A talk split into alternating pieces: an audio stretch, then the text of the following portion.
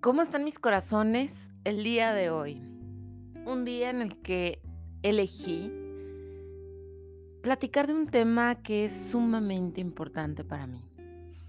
Existen las redes sociales en donde pues se dieron cuenta de un proceso que para mí fue muy fuerte, profundo, difícil, amargo. Lo voy a decir agridulce porque no todo fue tan malo. Y el tema de hoy es sanar. ¿Cómo sanar? Como te decía en mis redes sociales, me estuvieron preguntando cómo le hacía para verme mejor, qué estaba haciendo porque me veía más feliz, más plena, cómo le hacía porque ya no se me veía sufrimiento o que ya no era la de antes. Y cuando me hacen esta pregunta constante, pues a su vez me la hago a mí misma porque de una manera inconsciente fui transitando un proceso en el cual no sabía que estaba sanando, una, no era consciente de que necesitaba sanar tanto, fuerte pero real, y tercera, realmente no estaba muy como conectada a este proceso en el que si me hubieran dicho hace unos años que yo iba a pasar por este proceso, pues no lo hubiera creído. La verdad es que eh, fue algo fuerte y hoy sí, haciendo una lista de todo este proceso, sí te puedo decir que la sanación para mí fue mi salvación. Yo nunca había pasado por un momento en donde pensara en algún momento en el suicidio, en morirme en un pues en medio de una tormenta. Y ya cuando empezaron a aparecer estos pensamientos, realmente me empecé a preocupar porque hasta cierto punto me considero una persona positiva, me considero una persona que está dispuesta a luchar hasta, el, hasta topar, que tiene la posibilidad y, y ese don de guerrera en donde nunca me había rendido. Y entonces, cuando te estoy contando esto, el que aparecieran estos pensamientos, te puedo decir que no fue nada fácil mi proceso. Y bueno, pues vamos a empezar primero con una palabra que puede significar tanto y que a la vez su significado no es tan complicado. Busqué la palabra sanar en bendito Google y dice recuperar o recobrar la salud de una persona que estaba enferma. Yo en muchos momentos he pensado que estar enferma solamente tiene que ver con el estar en la cama, con la posibilidad probablemente de tener temperatura o de tener algún síntoma en el cuerpo físico, quizá también en el emocional, pero reflejado en el físico, pero no había forma de que yo pudiera relacionar la sanación con un tema personal en donde me estaba estancando. En este proceso de sanación, eh, yo les decía, no hay magia, o sea, no es así como que te tomes una pastilla y ya eres feliz y ya de repente todo se te olvida. La realidad es que no. Un proceso de, sanación, primero que nada, requiere de mucha conciencia, de el deseo por cambiar tu vida de una forma desesperada. Y tercera, de sentirte vulnerada en un proceso donde no eres consciente, pero a la vez sí. Y cuando te digo esto, lo que te quiero transmitir en, a través de este podcast es que muchas personas que están sanando o que ya están en un proceso como de, de estar en la cúspide de esa sanación, pues ven a los enfermos con otros ojos y la mayoría quiere acercarte y decirte, oye, yo te quiero ayudar, es que mira, a mí me funcionó esto y esto y esto y esto y mira, si tú haces esto te vas a sentir mucho mejor. Y cuando hace esto las personas que están a tu alrededor y que bien puedo decir que es una intención amorosa, una intención de quererte conectar de formas diferentes, una forma de ayudarte, de darte la mano y decirte, no necesitas pasar por todo ese proceso de sufrimiento, pero mira, está esto, esto y esto. La verdad es que no funciona. no ayuda. Yo me acuerdo de una, de una, de una persona que conocí maravillosa que se llama Frida y la vamos a entrevistar pues ya pronto, en donde me decía, o sea, por favor, cuando estoy en un periodo de duelo y de depresión, o sea, no me digas, échale ganas, tú puedes, ándale, sí, porque hace cuenta que le estás echando sal a la herida y además, pues un poquito de chile a la sangre, porque realmente no es que no le quieras echar ganas, no es que no le quieras dar ímpetu, motivación, eh, una intención diferente a tu vida, sino que no la encuentras. y en esa, en esa ímpetu de ayuda, la verdad es que no ayudas. Es una mala noticia, pero es real. O sea, cada persona tenemos un proceso a cada situación, a cada cosa, a, cada emoción, a cada, a cada pérdida, ¿no? Porque pues no solo pierdes personas cuando se mueren, sino pues también tienes un periodo de perder personas que amas, pero que las tienes que dejar ir eh, también tienes un periodo de, pérdida cuando pues tienes un trabajo y de repente te corren y no tienes idea de por qué si tú sientes que estás haciendo lo máximo. Y así de un, de un sinfín de sucesos en donde este proceso de sanación, aparte de que no eres consciente y de que la vida te pone pruebas para que pues poco a poco vayas despertando en esa situación, sí es importante que sepas que a veces ayudar es no ayudar.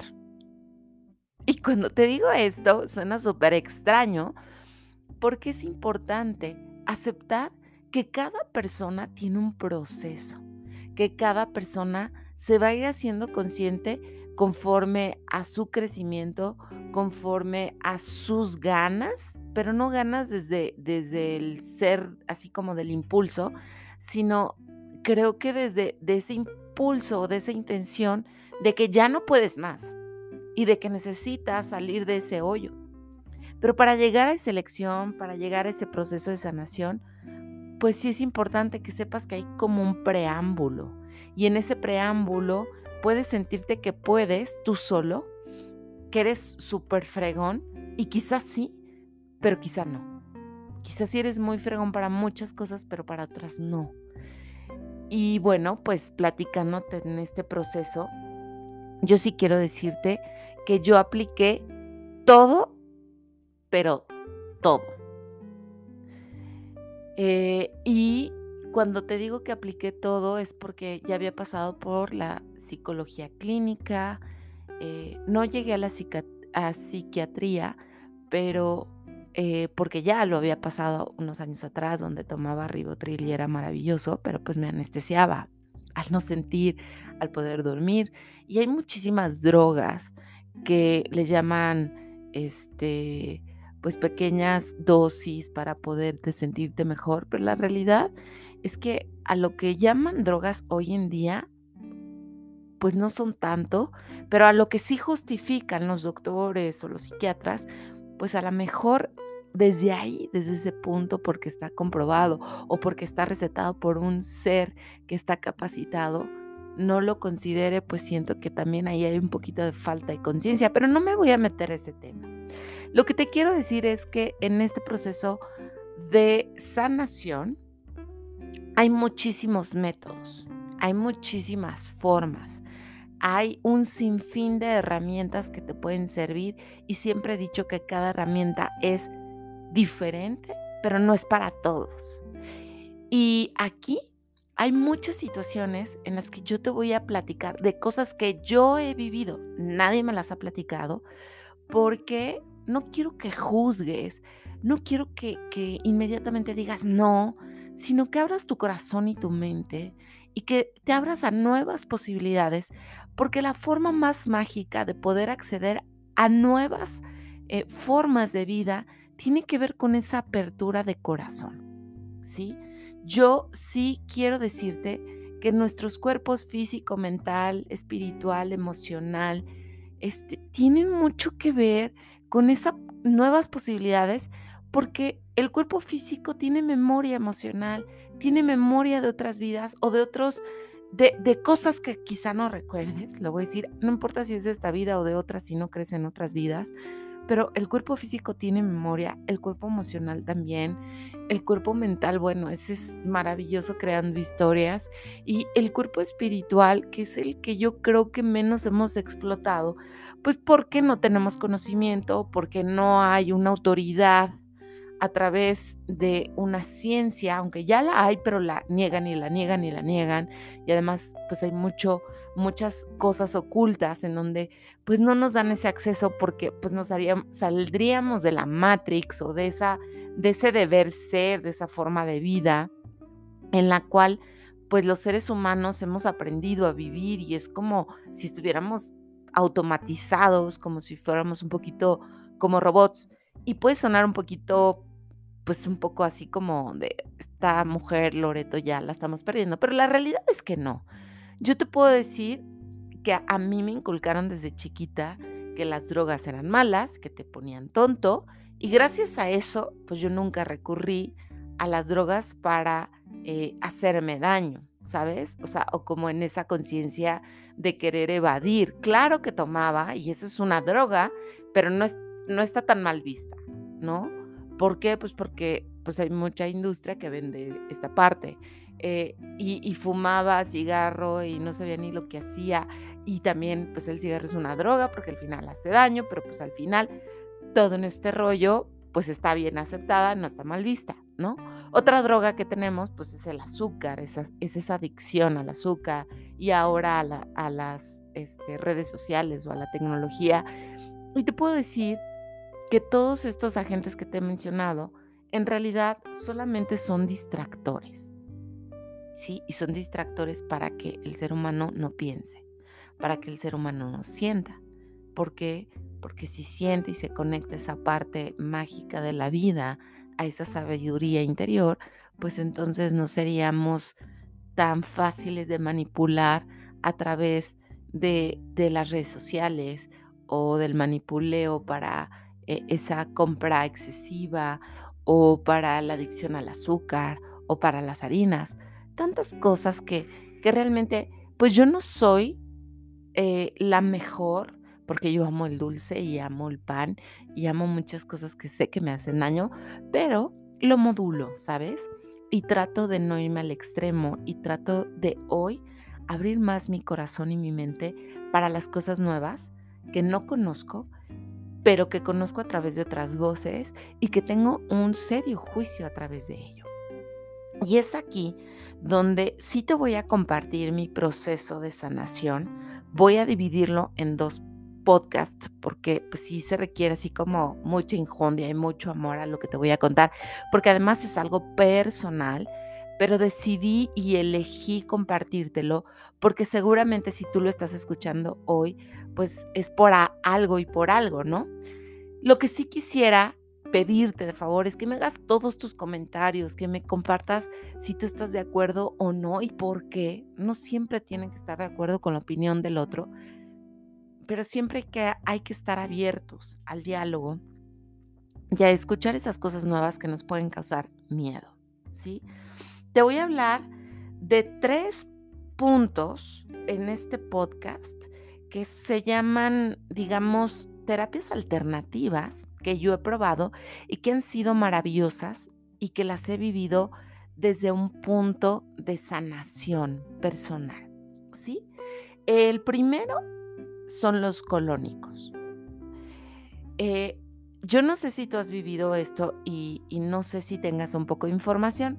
Yo no soy la experta, pero sí te lo puedo decir de viva voz que para mí los colónicos fueron muy fuertes, muy intensos, pero muy sanadores. ¿sí? Se dice que nuestro primer cerebro, o que uno de nuestros cerebros más primitivos, son nuestros intestinos. ¿sí? De hecho, si tú ves la forma de nuestro cerebro de, arriba, de la cabeza, y ves los intestinos, pues tienen mucho parecido, nada más que no hay tantos estudios quizá, al menos que yo conozca, pero sí sé que en el intestino se guardan muchas memorias, ¿sí? Que en nuestro intestino tenemos la capacidad de tener memorias que ni siquiera tenemos registrada en nuestro consciente. Entonces, imagínate, yo estaba pasando por un proceso, iniciaba con mi proceso de obscuridad que no me había dado cuenta, pero pues como que la vida te va dando señales. El punto es que yo siempre eh, que voy a un lugar, siempre busco el spa porque me encantan los masajes. Y ahorita vamos a platicar también de los masajes.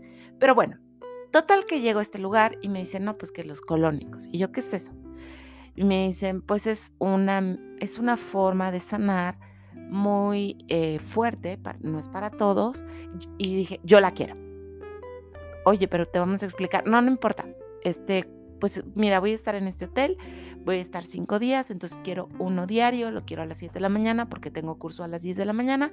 Y entonces, pues total que lo contraté con cero conocimiento de que era un colónico. Pero en cuanto yo escuché que era sanador, en ese momento yo dije, yo quiero. Porque como les he platicado, en esta búsqueda siempre estoy en ese proceso de, de todo quiero para poderme sentir mejor conmigo y para poder ser una mejor versión. Para no hacerte el cuento largo, el chiste es que pues ya llegué a las 7 de la mañana con las indicaciones de que tenía que ir en ayuno, de que tenía que ir con dieta blanda, no hice caso. Yo comí chile, comí de todo. El chiste es que llego y me piden que me acueste en una camilla, eh, me piden que ponga las, las o sea, que me, me, desnude, que nada me quede con la ropa interior pues, de las boobies el brasier. Y entonces, pues ya, me, me, cubren, pues yo con mucha pena y sin saber qué onda, pero pues colónico suena no tan agradable. Y el punto es que eh, me dicen, eh, te vamos a meter una tipo manguerita a través del ano y te vamos a meter eh, agua caliente y fría durante una hora en el proceso en que tú necesites. Yo como terapeuta, si necesitas, te voy a sobar tu pancita porque puedes tener cólicos y lo único que te pedimos es que no pujes, ¿no? Aunque te den ganas, cuando te den ganas de pujar, vas a alzar la mano y me vas a decir alto y yo voy a apagar el agua para que tú puedas respirar y vamos a hacer este proceso. Y al lado mío, en, en la camilla, había una como cabinita hermosa donde había un tubo. No olía a nada, ¿eh? O sea, si me vas a decir olía horrible, no. Y vas a decir, ¿cómo por ahí te metieron algo? Te voy a decir, eso es lo de menos. Entonces, pues yo me dije, ya estoy aquí, ya lo contraté, o sea que ya aflójate, coopera y fluye. Y yo en mi cabeza tenía, pues voy a sanar. En eso pues empieza el proceso. No tienes idea del sufrimiento que tuve, ¿no?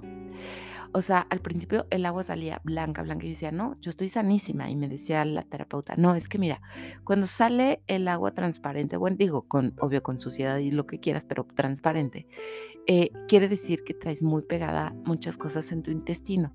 ¿Qué tanto te cuesta soltar? Y yo, no, o sea, en ese proceso, te juro que sufrí, lloré, y entonces me empezó a sobar la panza y no salía y no salía. Y me dijo, te voy a sobar tu corazón. Y cuando empezó a sobar mi corazón, mi intestino empezó a reaccionar, empezó a soltar, ya sabes, todo lo que te puedas imaginar, lo que sale del colon, eso. Y entonces, o sea, cada sesión que yo salía del colónico salía más liberada, más ligera, más clara en mis pensamientos, menos negativa. Y, y puedo decirte que mi cara se limpió de muchas maneras, pero yo no estaba consciente todavía de las implicaciones que eso tenía, ¿sabes? O sea, el cuerpo físico habla de muchas maneras y en el colónico no fue la excepción. Entonces, te puedo decir que fue una de las experiencias más duras, más fuertes, pero ahí me di cuenta de cuánto me costaba soltar, de lo aferrada que era a mi propio sufrimiento y de la forma en cómo es que retenía todo el tiempo por justificar mis emociones, por justificar a las personas, por justificar cualquier situación para no encontrarme yo sola, para no sentir la soledad. Y yo aprendí de un gran maestro que la soledad era sol, edad, o sea, más madurez, más sabiduría, más formas de conectarte contigo. Pero la realidad es que en ese momento que yo viví el colónico, apenas fue el comienzo de este proceso. Esta herramienta no se la recomiendo a todos porque, vuelvo a repetir, no es para todos, pero sí te puedo decir que fue una de las eh, situaciones o más bien herramientas más sanadoras físicas y mentales. O sea, fue impresionante y mi claridad para poder expresarme era mayor, pero mi pensamiento era el que decía, wow, o sea, no puede ser que yo esté tan clara en algo en lo cual pensaba que estaba bien cuando en realidad sabía mi interior, mi corazón, que estaba mal. Entonces, este proceso de colónicos fue súper intenso. Me acuerdo que un día se lo recomendé a una amiga que se llama Fish. Bueno, le decimos Fish. Y bueno, me dijo, no, amiga, o sea, yo lo hice una vez y no lo volvería a hacer. La terapeuta sí me dijo, la verdad es que veo cuánta necesidad tienes de sanar porque ni siquiera la dueña del spa aguanta cinco seguidos. Claro, en mi intensidad yo te diría, sí, pruébalo, si te funciona, qué padre, y si no, descártalo, ¿no? Pero no te niegues por el ruido mental que te dice, ¿cómo que te van a penetrar por, por el ano? En realidad es una manguerita que sí, sí es incómoda, pero eso es lo de menos, como te lo dije anteriormente. Otra forma de sanar es el temazcal. Híjole, el temazcal es una herramienta poderosísima, ancestral, hermosísima, en donde se supone que el temazcal, no se supone, el temazcal es como un iglú en donde representa el vientre de la tierra, como si nosotros cuando estamos en el vientre de nuestras mamás tenemos como ese, esa pequeñita cúpulita donde estamos gestándonos, donde nos estamos volviendo a conectar a, esa parte mágica del, del, amor más puro que es el de una mamá. Y entonces, bueno, pues el temazcal lo que hace es que en ese iglú pequeño eh, hay un, una persona que lo está dirigiendo, normalmente es un chamán. Ese chamán lo que hace es provocar cosas maravillosas en donde empieza a introducirnos eh, a las personas, nos introducimos en este proceso y esperen porque mi gato se está metiendo a mi, a mi altar. Denme un segundo.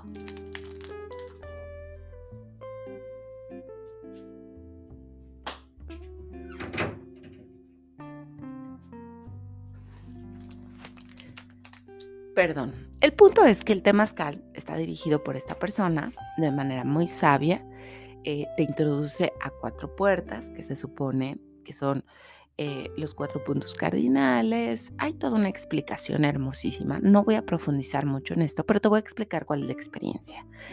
Eh, hay unas piedras que les llaman las abuelas, en donde son piedras volcánicas que las ponen a fuego. Y entonces en este temazcal en cada puerta van metiendo a las abuelas para generar como un efecto en, como si estuvieras en la panza de tu mamá.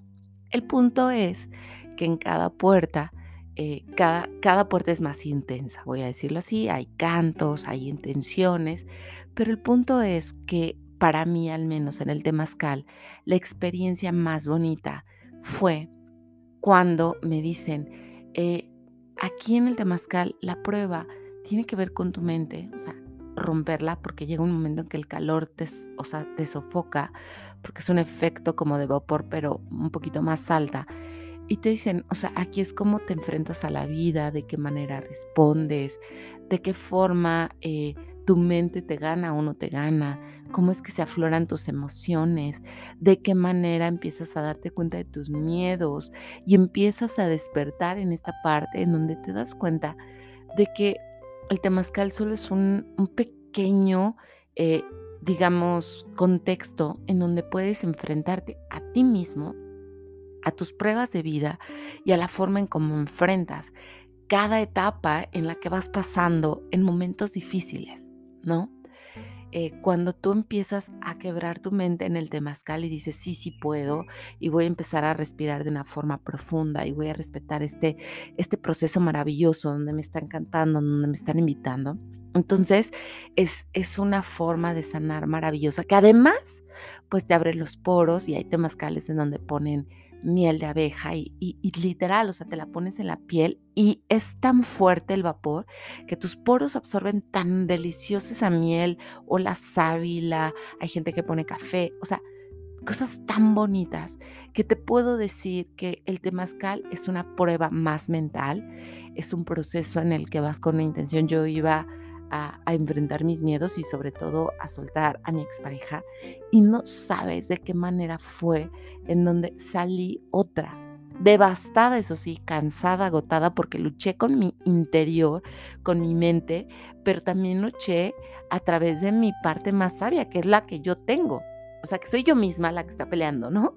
Con Pepe Grillo y el Diablito, pero fue de verdad una de las cuestiones más mágicas y maravillosas que te puedo, pues, compartir en este momento, ¿no? Entonces, lo que te quiero decir con esto y con la última terapia que voy a, pues, a platicarte es la parte de los imanes. Eh, los imanes también está enfocada mucho en la parte física y en la parte emocional, porque dicen por ahí, y también la miopatía, en donde dicen que el cuerpo habla lo que las emociones callan. Entonces, los imanes, la homeopatía ataca la emoción, ¿sabes? Sí, eh, te mejora en tu parte física, pero primero atacan la emoción para saber en qué estás atorado, para que entonces, de esa manera, no mágica, sino ya atacando la raíz del problema, entonces las cosas puedan fluir muchísimo mejor. En lo que fue la homeopatía y lo que fue eh, los imanes, al menos a mí, me ayudó muchísimo con eh, la cistitis. Yo sufría muchísimo de cistitis y dicen que la cistitis son miedos y límites que no pones. Y entonces, pues yo cada mes tenía cistitis. La cistitis es que te dan ganas de hacer pipí y te arde y te duele y sangras. Es horrible. Y vas cada dos segundos al baño y haces tres gotitas y te arde como si fuera limón, chile, no sé, horrible. El punto es que te quiero decir que estas herramientas son maravillosas. ¿Por qué? Porque la alopatía, claro que cura y ayuda, y yo siempre he estado en pro de todo, ¿no? Pero a veces necesitamos el ser humano acudir a esa parte que no conocemos, que criticamos tanto y que pensamos, ay, no es que son mil chochitos, ay, no es que hay que ir cada semana. Claro, o sea, sanar te implica esforzarte, incomodarte, hacer un esfuerzo para estar yendo cada periodo de tiempo o para tomarte la homeopatía en cada tipo de horas, ¿no? No tipo de horas, sino cada hora. Entonces, ¿qué es lo que te quiero decir y compartir? Es que abras tu mente. No te pierdas el siguiente episodio porque vamos a hablar de las otras herramientas que yo utilicé para este proceso de sanación. Escríbeme qué piensas de esto. ¿Lo has probado? Si te ha funcionado, si no te ha funcionado. Y sobre todo, dame eh, eh, el beneficio de la duda y por favor, sígueme en redes sociales en arroba soy Loreto R. No voy a contarte más porque estoy segura que te vas a picar. En el siguiente episodio vamos a hablar de las medicinas ancestrales, de esas, de esas cosas a las que a veces le tenemos miedo, pero no sabemos ni por qué. Me dio mucho gusto conectar contigo de corazón a corazón. Chao.